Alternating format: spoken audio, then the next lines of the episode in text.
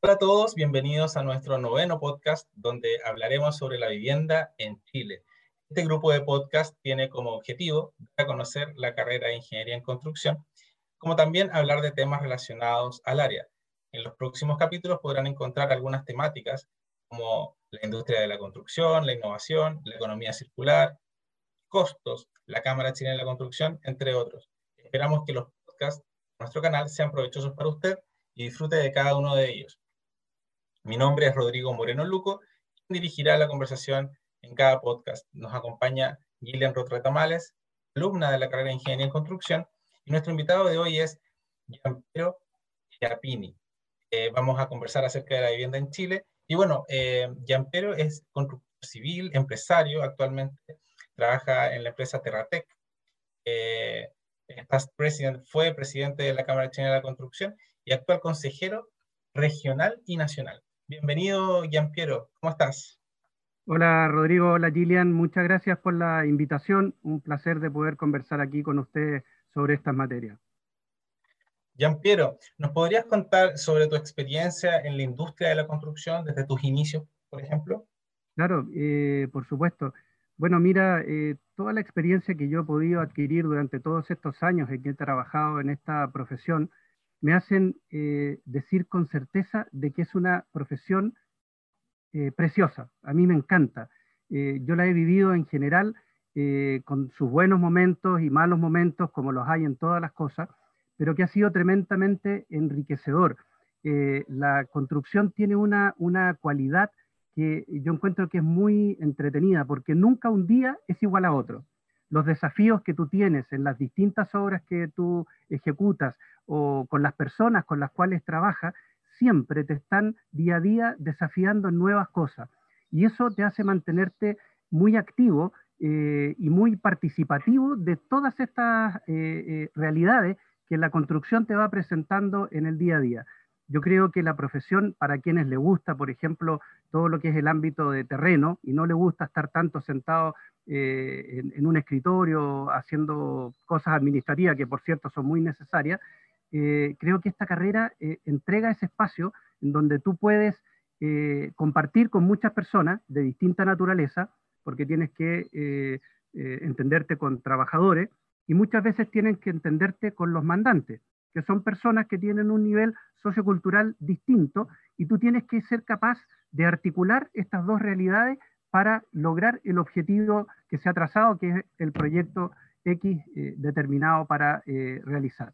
Y en ese contexto yo creo que lo que te enseña esta carrera es que, eh, yo me acuerdo de un profesor que tuve en la universidad, tú le puedes preguntar ahí a lo mejor a tus alumnos cómo definirían la construcción en una sola palabra, una sola. Yo me recuerdo que no le dimos a, lo que quería el profesor, pero después le encontré mucho sentido. La construcción es unir, porque tú unes distintos materiales para conformar uno distinto, qué sé yo, arena, piedra, cemento, igual hormigón. Pero eh, en mi experiencia profesional yo me di cuenta de que, si bien es cierto, eso tiene un valor y en la medida que uno lo haga bien, tanto mejor, pero creo que lo más importante es unir personas, es unir voluntades tras un objetivo común. Y yo creo que ahí está la clave de un buen profesional, que es aquel que es capaz justamente de articular todas estas realidades, uniendo todo lo necesario para lograr este objetivo que es la construcción de un proyecto determinado.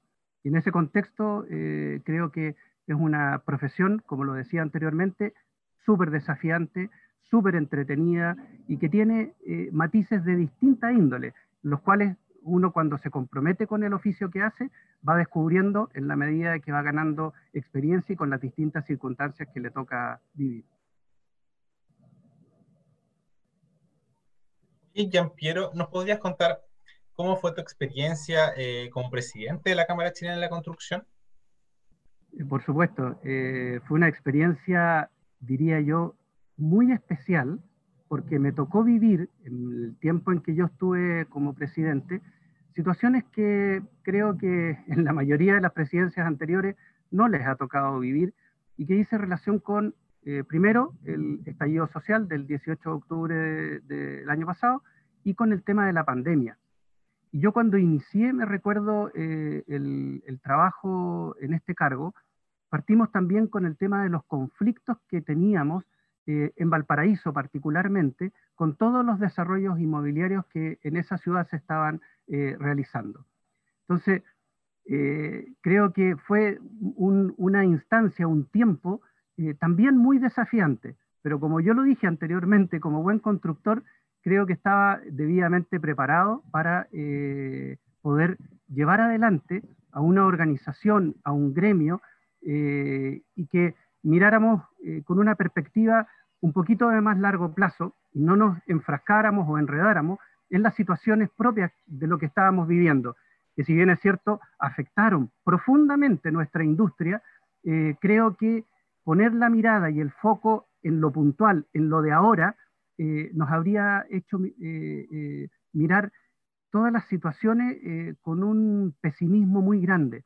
Y yo creo que eso está bien, uno tiene que reflexionar sobre las cosas que suceden para sacar sus conclusiones, pero tiene que siempre estar mirando para adelante.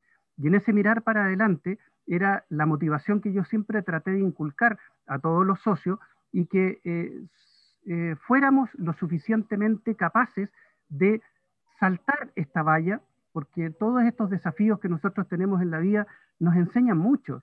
Eh, generalmente uno eh, trata de, escabullirse de todas las cosas que son conflictivas, que son difíciles, pero esos son los mejores aprendizajes. Es justamente ahí donde uno eh, adquiere experiencias que no las olvida nunca, porque a lo mejor le costaron, porque fue difícil, porque te mantuvo muy tenso. Entonces, la verdad que yo pasé por esta instancia eh, como presidente eh, y creo que eh, logré aunar a, toda, a, todos nuestros socios de tal manera de que le pusiéramos el hombro al desafío, nos sintiéramos animados para tratar de sortear estas tormentas y lo principal era cuidar nuestro trabajo, cuidar a la gente con la cual nosotros estábamos trabajando, que fue uno de los aspectos más importantes que tuvimos especialmente en el tema de la pandemia, porque sabíamos que era importante continuar con el trabajo, pero prioritariamente teníamos que darle un espacio muy importante al cuidado de la salud de las personas, que en definitiva, eh, raya para la suma, son lo más importante y es el recurso más importante con el cual uno cuenta. Si uno tiene buena gente, gente comprometida, gente que hace bien su trabajo, el resultado de tu trabajo va a ser bueno si no tienes esa gente comprometida que hace bien su trabajo, el resultado no va a ser bueno. Y en ese contexto yo creo que todos estos desafíos que nosotros nos pusimos ya como institución han tenido hoy día un efecto tremendamente positivo en permitir que, por ejemplo, toda la construcción en el ámbito público pudiera seguirse desarrollando independiente si estaba en zonas eh, con cuarentena o no, porque establecimos protocolos muy estrictos.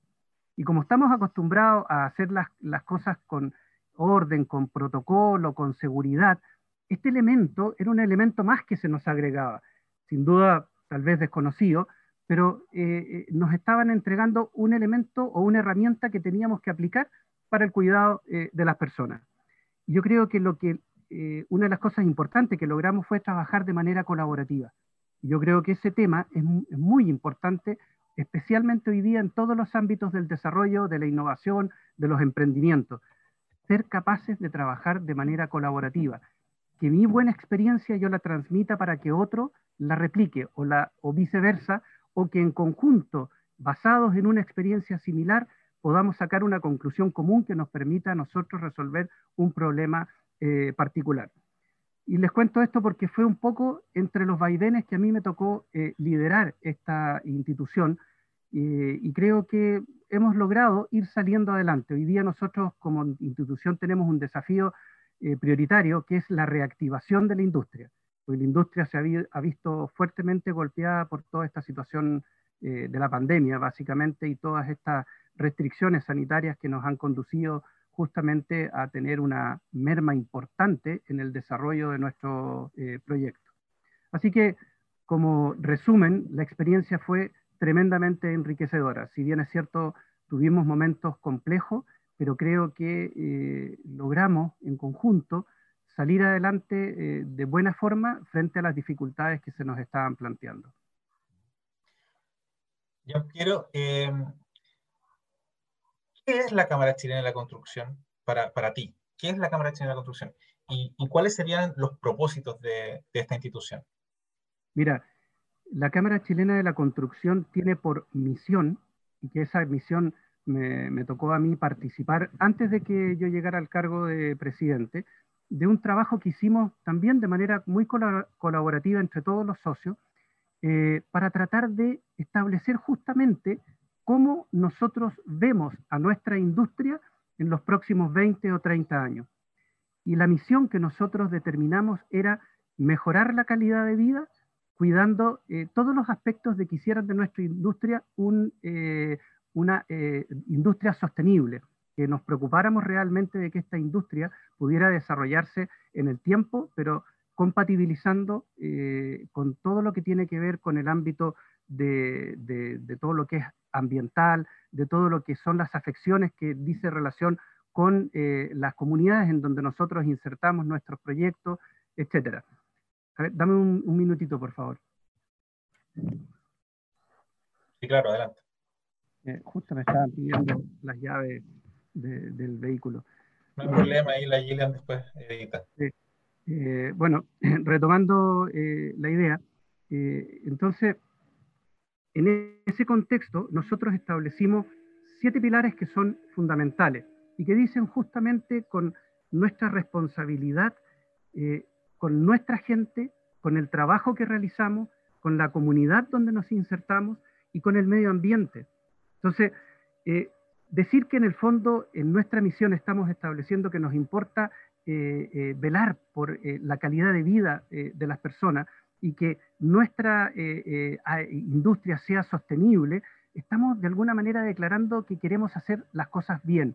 Y ese es nuestro principal esfuerzo. La Cámara Chilena de la Construcción es una institución gremial y como institución gremial abarca a todas las personas o empresas que tengan directa o indirecta relación con el rubro de la construcción y aquí se incluyen no solamente las empresas constructoras, empresas inmobiliarias, sino que también están todos los proveedores, las personas profesionales, arquitectos, ingenieros, eh, también hay eh, corredores de propiedades que forman parte de, este, de esta institución gremial. Y lo fundamental de la institución gremial en este pilar gremial eh, es justamente velar por el desarrollo de nuestra industria, sea algo que eh, signifique un aporte eh, importante eh, a, nuestra, a nuestro país. Pero ese es un pilar que tiene la Cámara. La Cámara tiene otro pilar que es bastante desconocido y que dice relación con el ámbito social. Yo te voy a, a compartir un dato, ¿ya? que, por ejemplo, entre el año pasado y este año, la Cámara en programas sociales que principalmente están destinados a los trabajadores de la construcción, ha invertido más de 500.000 UF. O sea, estamos hablando de más de 20 millones de dólares. Que la Cámara, con su estructura, genera esos recursos a través de las sociedades que tiene, que eh, son con fines de lucro, pero las destina eh, a entidades que se preocupan de entregar servicios y, y beneficios a los trabajadores de la construcción. Y aquí tocamos el ámbito de la salud, el ámbito de la capacitación, el ámbito eh, de la vivienda eh, y todo lo que dice relación con eh, entregarle al trabajador la suficiente cantidad de herramientas para que ellos puedan también administrar lo que reciben en cuanto a sus remuneraciones, de modo que efectivamente les alcance, que tengan conciencia de generar ahorro, que no se gasten ojalá el 100% de la plata que eh, reciben y cosas de ese estilo. También hay capacitación de oficio en terreno. Hay una escuela técnica de construcción que van un grupo de personas y enseñan en terreno eh, a los trabajadores. Primero, la parte práctica, y de, perdón, la parte teórica y después, en conjunto, ven la parte práctica. Y la verdad que uno se da cuenta eh, lo agradecido que es la gente de recibir todos estos beneficios y cómo realmente se sienten dignificados eh, con todos e, estos elementos. y yo creo que esas cosas son eh, tremendamente destacables e importantes dentro de nuestra institución eh, gremial, que es la Cámara Chilena de la Construcción. Esos son los dos pilares que la sostienen, la parte gremial y la parte social. Porque la Cámara se creó eh, hace casi 69 años, se creó básicamente por un conjunto de empresarios que dijeron cómo podemos hacer que la vida de los trabajadores sea mejor. Y estamos hablando de que en aquella época la realidad era totalmente distinta, el nivel de pobreza era totalmente distinto, la forma en cómo la gente desarrollaba su trabajo en las mismas obras era bastante precario. Entonces, eh, se ha producido un trabajo durante todos estos años que ha sido sustantivo y radical en cuanto a la manera en cómo eh, se trabaja en obra y en cuanto a la dignificación del trabajador, eh, de alguna manera tratando de satisfacer aquellas cosas que tienen eh, relación directa con su espacio, con su entorno, con su familia, con su esposa, con sus hijos, etc. Y creo que en eso la Cámara ha hecho un espléndido trabajo porque eh, tuvo la visión de aquellos eh, primeros, los que fundaron la Cámara, de que en realidad esto no se podía sustentar con el aporte de los mismos socios, sino que tenía que ser capaz de generar recursos para poder prestar todas estas ayudas y beneficios en el ámbito eh, social. Y creo que ahí eh, la Cámara hizo un trabajo, ha hecho un trabajo y que lo ha mantenido en el tiempo, que a mi juicio es notable, es destacable. No conozco otra institución que haga lo mismo. Y la Cámara es la segunda institución después del Estado que más beneficios entrega en beneficio social. Oye, me consta, esto fuera de la grabación, eh, con, la universidad hemos postulado unos proyectos con la Cámara y hay unos bien interesantes en los cuales eh, quieren apoyar la, la, ¿cómo se llama? La, mm, el aseguramiento de tener personas, ¿no es cierto?, el recurso humano más capacitado desde los inicios, o sea, desde, la, desde, desde, los colegios o liceos técnicos que tengan un apoyo y una cercanía más a la industria eh, eh, distinta a la cual existe hoy. Entonces, eh, estuvimos trabajando nosotros en un, en un, proyecto, se detuvo con toda la pandemia, eh, para hacer unas capacitaciones a estudiantes de liceos técnicos, incluyendo uno que entiendo que era hasta parte de la... Dentro de, como tú decías, que era... En la calera. Corona Barahona, de la calera, exacto. Que es, que es, parte, que es como del... del eh, de la institución, es, es, un, es, un, es una ramita más. Y, y claro, eh, hay, hay mucho que hacer y, y, eso mismo ya se había realizado en el sur, en el Chillán, en el Maule, no me acuerdo, y ya queríamos empezar a, a replicarlo en el, en el, centro norte. Así de, hecho, que... hecho, estamos trabajando en eso, ¿eh? Porque no solamente queremos llevarlo a este, eh, eh, digamos, colegio profesional, que es el Oscar Corona Barahona, sino que queremos abarcar eh, más colegios de la, de la, región, paulatinamente, porque claro, la inversión no, no, es menor, pero responde justamente a esto que, que te estaba comentando anteriormente, que es la genuina y real preocupación que como institución gremial tenemos por nuestra gente, por nuestros trabajadores y por los que pueden ser los futuros trabajadores. Porque eh, al final del día, eh, la capacitación de las personas, eh, independiente de que nosotros sabemos que tenemos ciclos que a veces el, el, trabajador está con nosotros, a veces está en otra obra de otra empresa, pero en la medida que nosotros vamos recibiendo gente más capacitada, nosotros vamos a poder hacer nuestro trabajo de mejor forma. Y yo creo que ahí hay un espacio grande en todo lo que es educación, cultura, capacitación. Tenemos mucho todavía trabajo por hacer. Y mientras más temprano lo hagamos, tanto mejor. Mejor. Bien. Eh, Piero, de los proyectos de construcción en los que te ha tocado participar a lo largo de tu carrera, ¿cuál ha sido el mayor desafío para ti y por qué? Mira, eh, yo hace algunos años atrás, eh, con un grupo de inversionistas, hicimos un desarrollo inmobiliario de un edificio que era bastante grande, eh, que estaba ubicado acá en la zona de Reñaca. Fuimos bastante pioneros, diría yo, en este tipo de edificios. Y eh, tuvimos nosotros un conflicto con la empresa constructora que habíamos contratado nosotros como inmobiliaria. Y ese conflicto derivó lamentablemente en un, en montón de acciones de carácter eh, judicial, pero eh, tuvimos que separar aguas eh, porque sabíamos que esto iba para largo y nosotros teníamos un compromiso de entrega con los clientes que ya nos habían comprado durante el proceso de construcción del edificio. Entonces, ¿qué hacemos?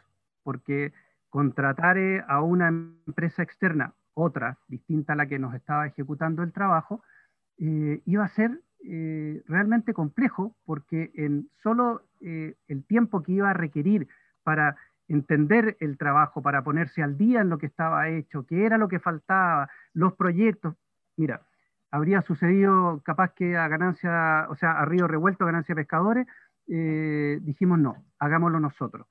Como yo tenía la experiencia en el ámbito constructor, eh, tuve el desafío de tener que armar en el fondo una constructora que estaba solamente en el ámbito de, lo legal, de, lo eh, jurídicamente correcto, porque había una, em, eh, ¿cómo se llama?, constructora que, que, teníamos nosotros en conjunto con los mismos inversionistas que estaban haciendo este proyecto. Entonces dijimos, tomemos esta empresa y terminemos con esta empresa el trabajo que estábamos haciendo.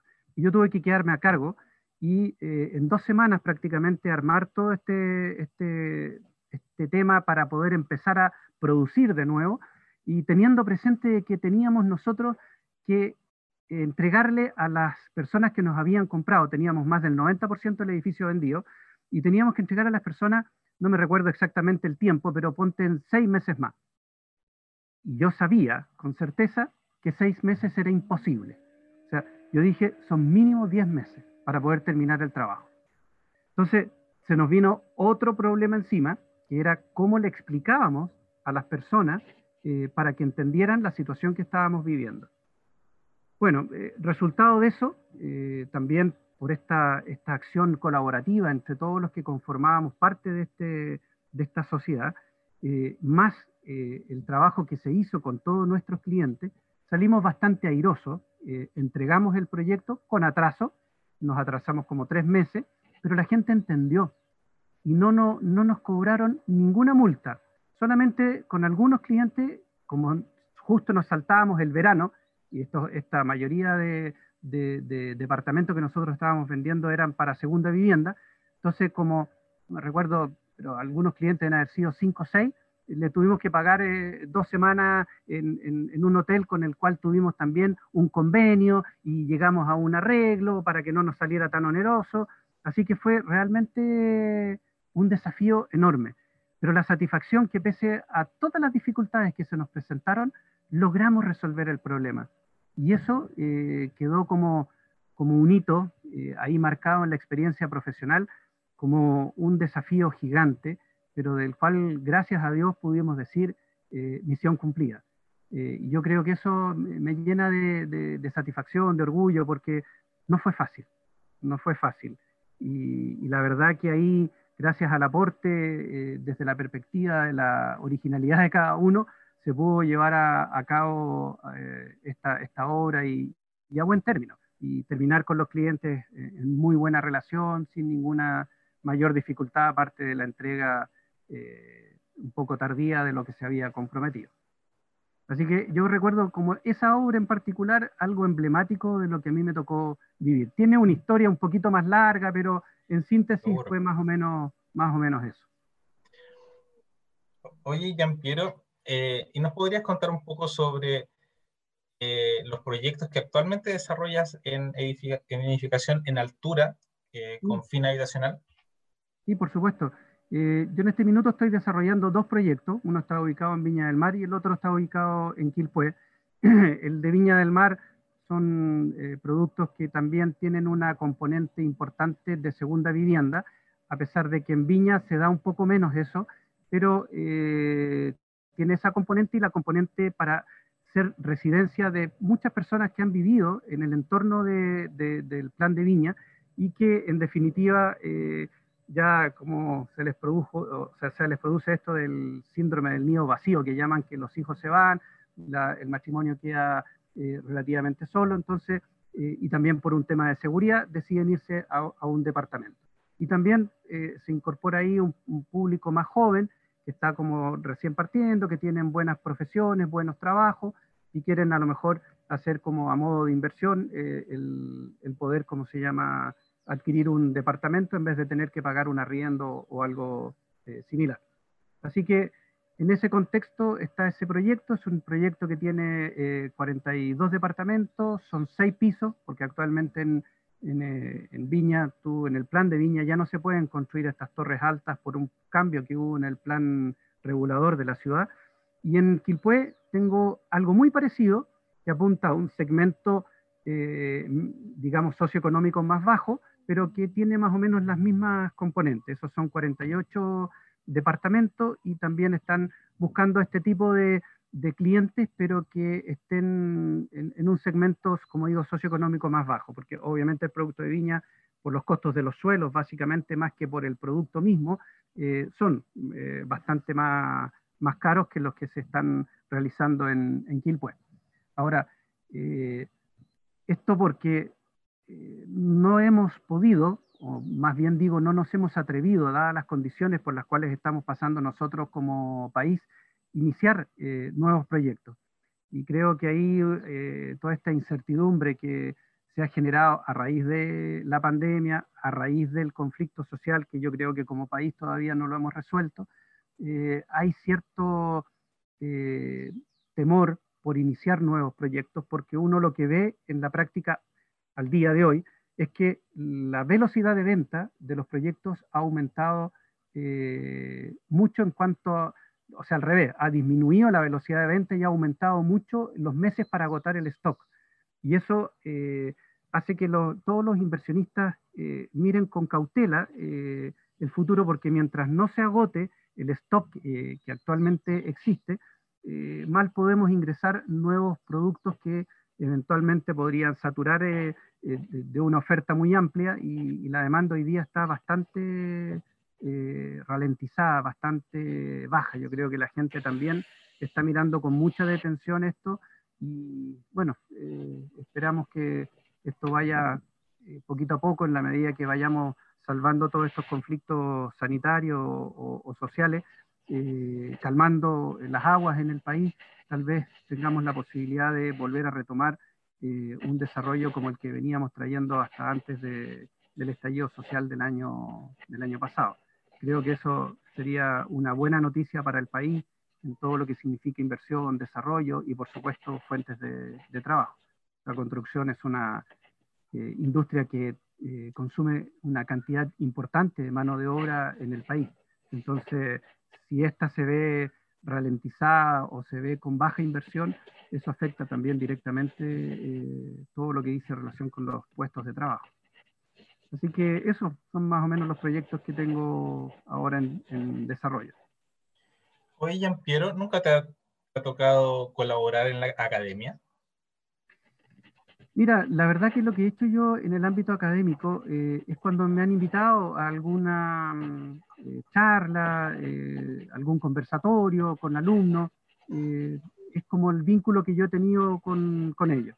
Ahora no hace mucho de la Universidad de Valparaíso, el, David Yamet, creo que es de creo que está como decano de la Facultad de Ingeniería, no, no, no estoy seguro, hasta hace poco, y me invitó con un curso, creo que era de cuarto año, hablar justamente de, todo lo que dice relación con la experiencia profesional y cómo, cómo es posible enfrentar los desafíos para tratar de que estos signifiquen un aprendizaje, pero con un resultado que ojalá en el menor plazo posible sea satisfactorio, sea bueno y que conduzca, digamos, a algo positivo.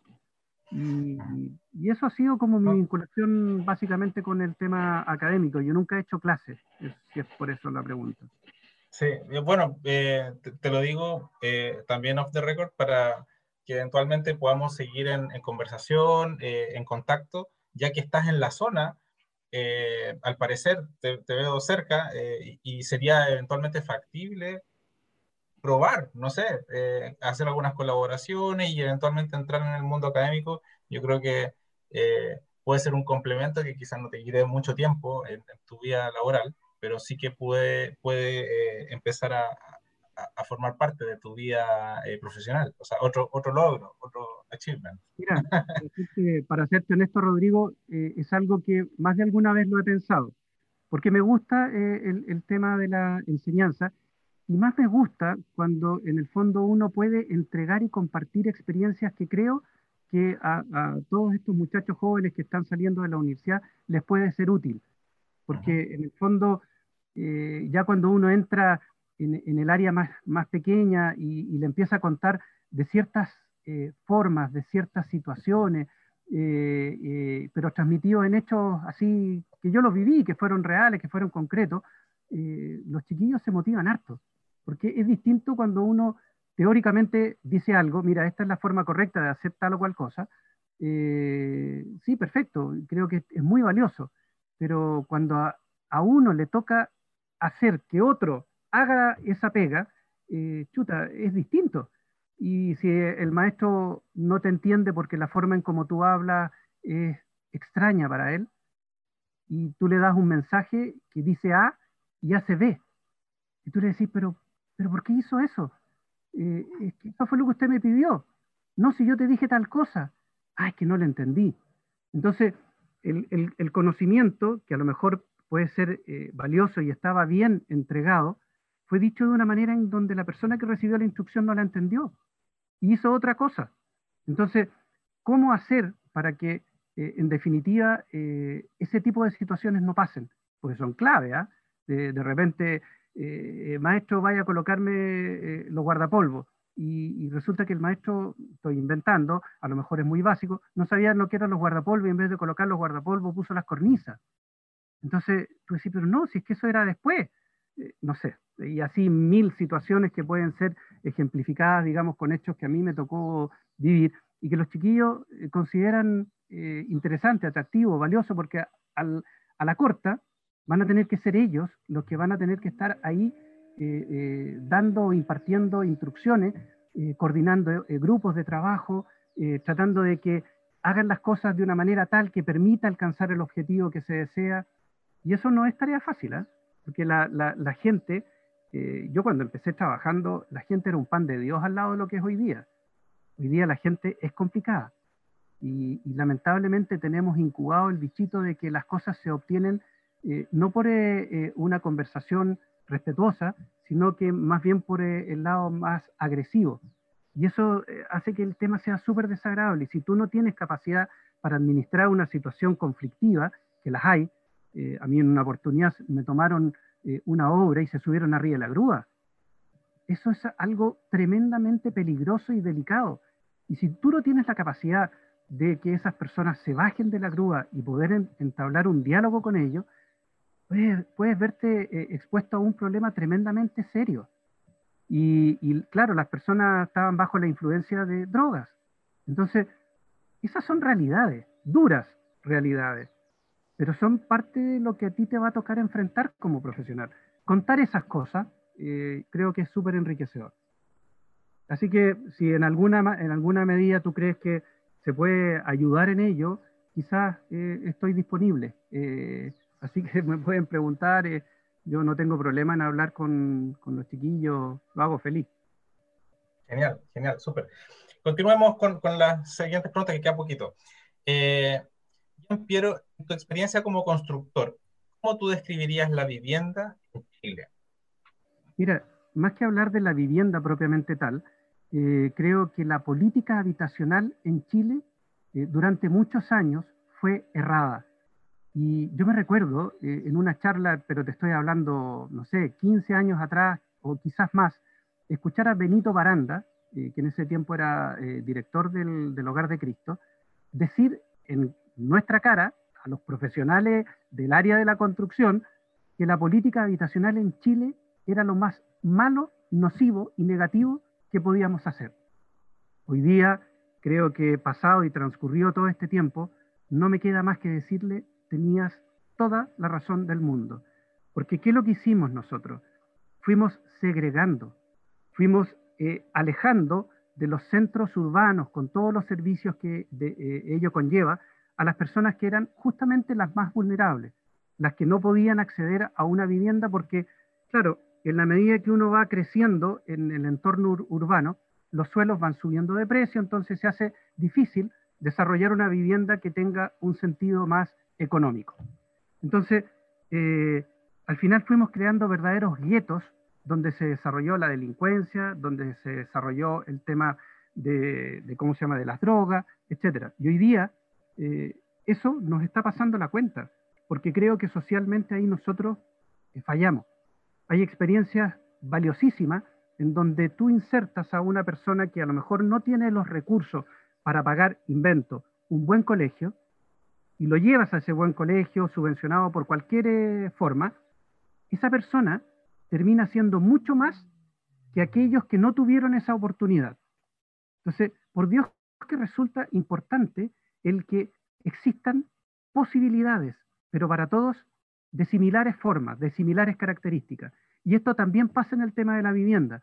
Yo, por ejemplo, hay un, eh, eh, subsidio que actualmente se aplica y que está teniendo ese modelo mucho éxito, que es el DS19, que es justamente un modelo de integración, en donde eh, la empresa privada construye un proyecto y un 20% de las unidades de ese proyecto se las vende al Estado y el Estado le paga un valor fijo que son 1.100 UF.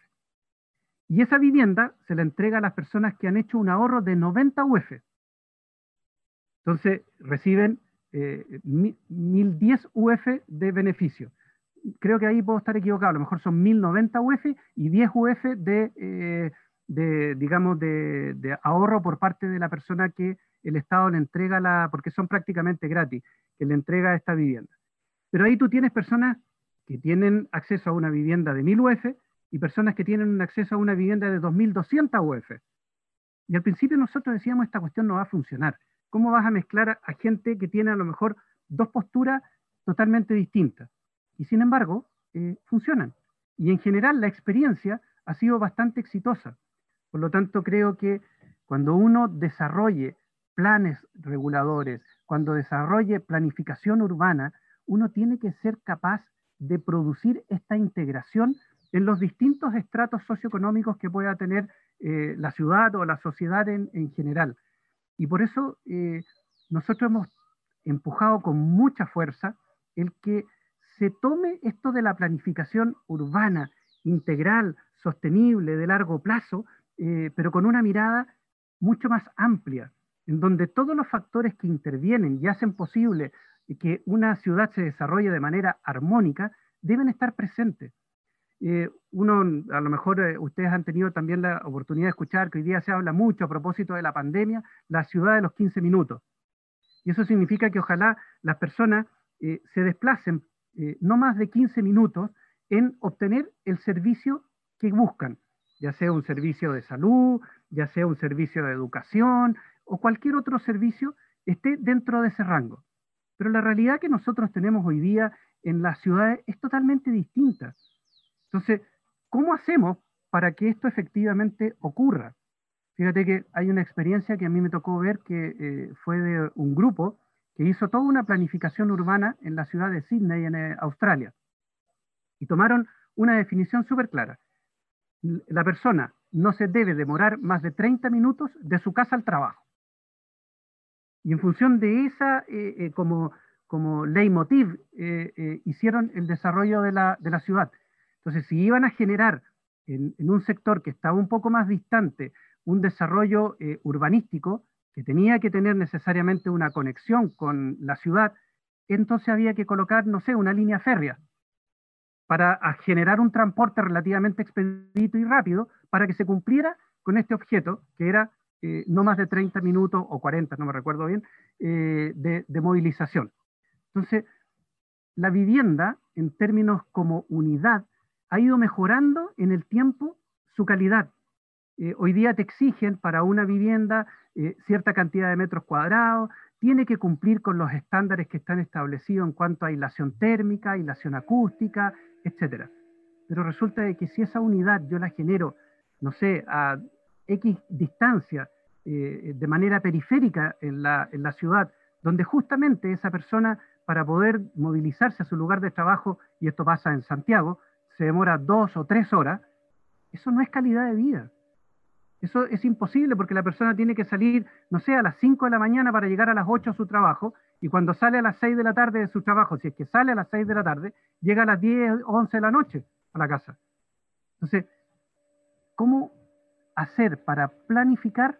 Yo creo que aquí el modelo que aplicaron justamente en esta eh, ciudad que te estaba diciendo yo en Australia eh, es reunir, convocar a un grupo de gente que es transversal, apolítico y que en el fondo se va a preocupar exclusivamente de pensar la ciudad del futuro, por decirlo de alguna manera, en donde tenga eh, participación el mundo privado, el mundo público, el mundo social, que son la gente que vive eh, eh, las ciudades, y también el mundo académico. Y en ese conjunto, ser capaces efectivamente de modelar y desarrollar una ciudad que sea sostenible en el tiempo, que sea amigable, que sea atractiva para vivir, porque arroja o entrega una eh, calidad de vida que es eh, aceptable.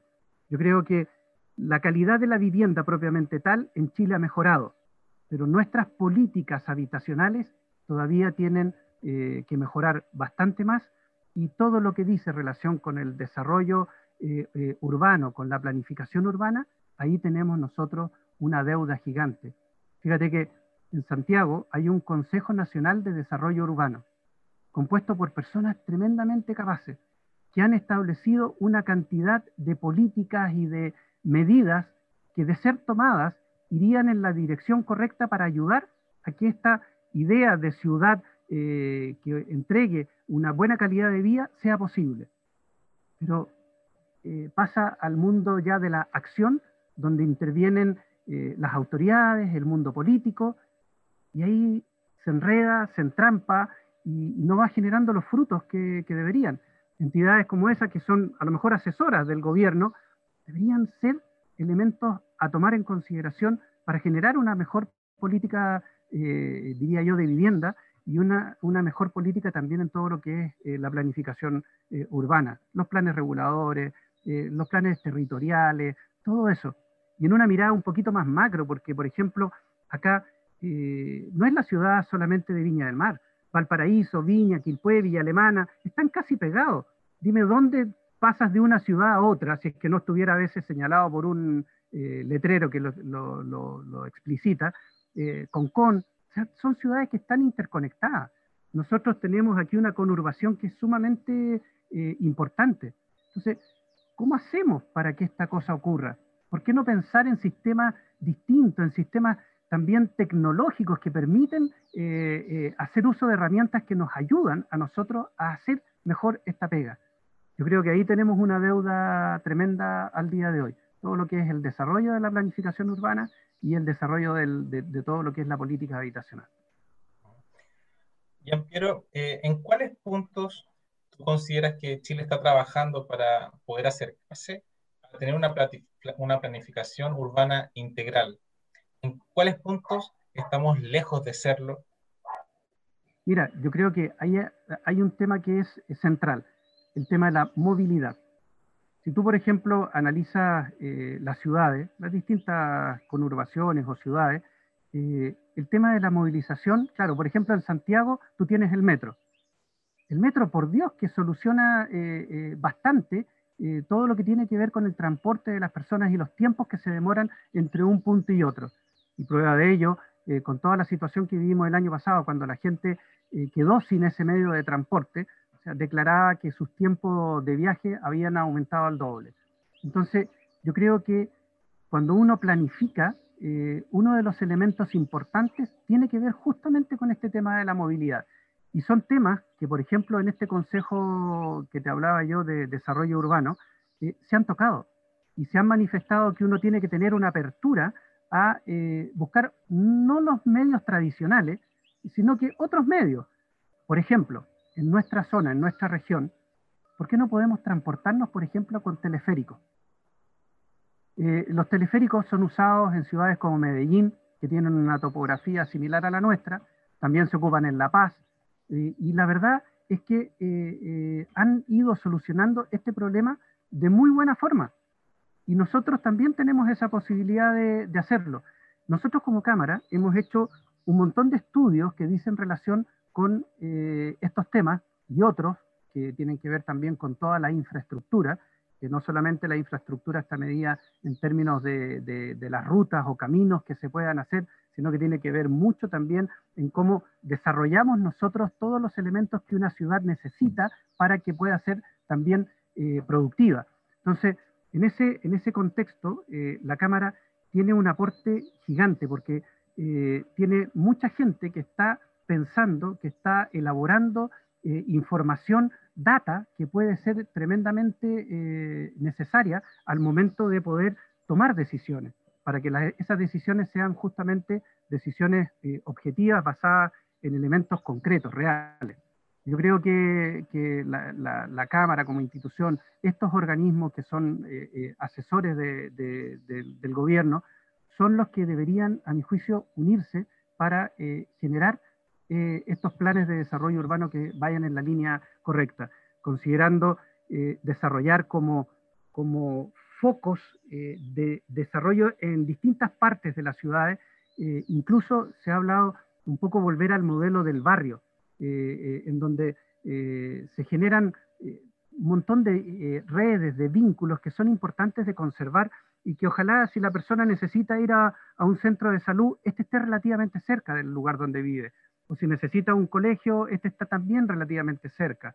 Eh, que si yo me quiero transportar eh, a mi lugar de trabajo, que ya queda un poco más distante, tenga un buen medio de locomoción para efectivamente llegar en un tiempo eh, razonable.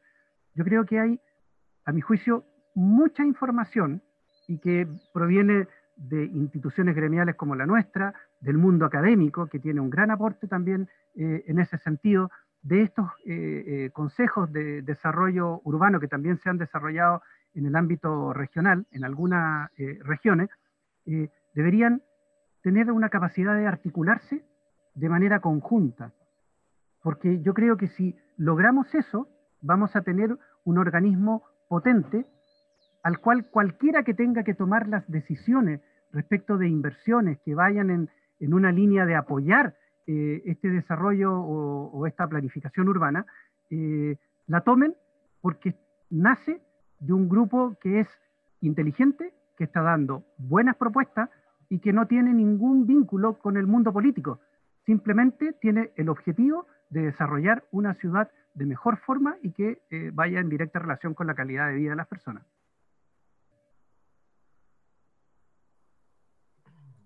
Jean Piero, eh, vamos a empezar a finalizar la entrevista de hoy. Eh, a modo de consejo, eh, ¿por qué un estudiante o alguna persona interesada en, la disciplina debiera escoger estudiar la carrera de Ingeniería Construcción? Mira, de alguna manera con todo lo que hemos hablado, algo te he mencionado al respecto. En primer lugar, yo creo que es una profesión tremendamente desafiante que muchas veces te está exponiendo a situaciones que son distintas.